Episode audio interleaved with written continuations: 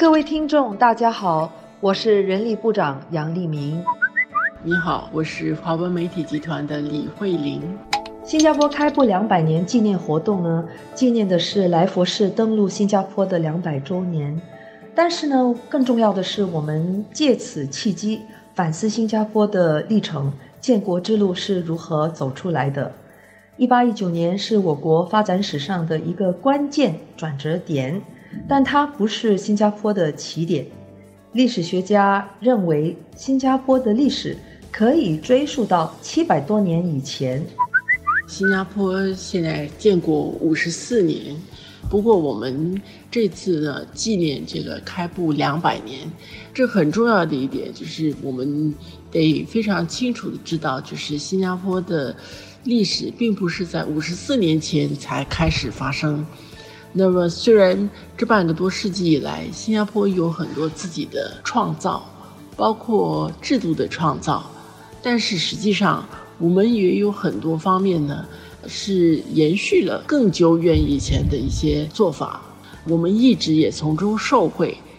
比如贸易港口的这个位置，如果大家到这个早报到 SG 的互动新闻里面去看，我们的同事做的一个新加坡前传，里面可以看到十四世纪的新加坡的历史。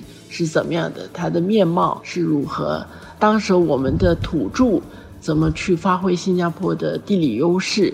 怎么去跟这个中国人做生意？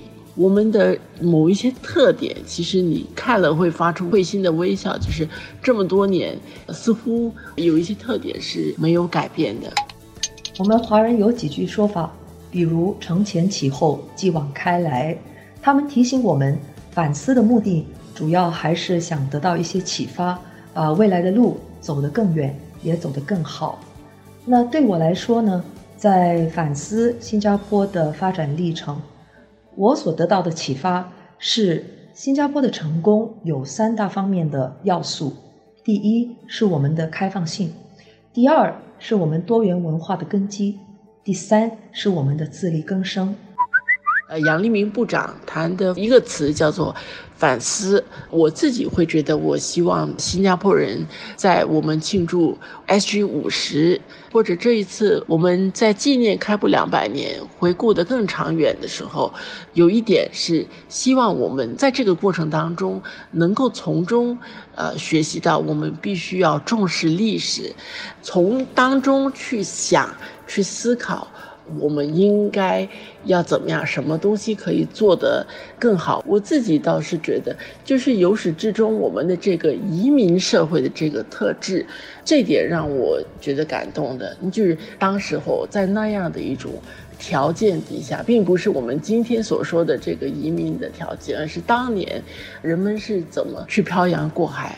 你想那个时候，他通讯资讯并不是这么发达，但是那种出来的勇气。真的是非常非常的不容易的。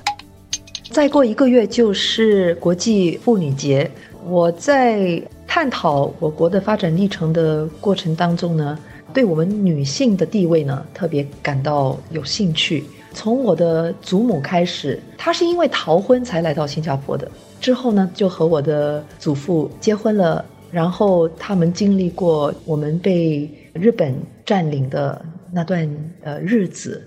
最近我又和我的家婆聊天，过年的时候，她向我说起她是如何漂洋过海，在海上度过了八天非常苦的日子。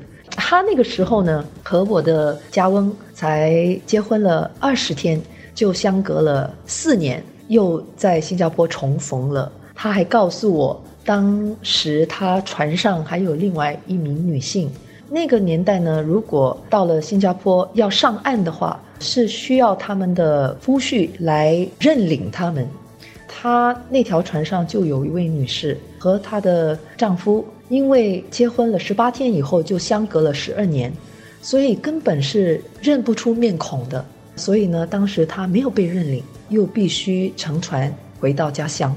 又想到我母亲，我母亲她是我们的建国一代。建国一代，他们也经历了非常非常辛苦的日子。我母亲那一代呢，她是女警，他们那个年代呢，没有条件念完中学，她就进入了职场。所以我每一次想到我祖母家婆，想到我母亲，然后就想到自己，呃，我们女性在新加坡现在真的是跟过去有很大的不一样，在想我们应该为我们的子女奠定什么样的基础，让他们以后无论是五十年后也好，一百年也好，他们在回顾新加坡的历史的时候呢，也能够讲述到。我们的国家，我们女性在新加坡继续有很大的发展，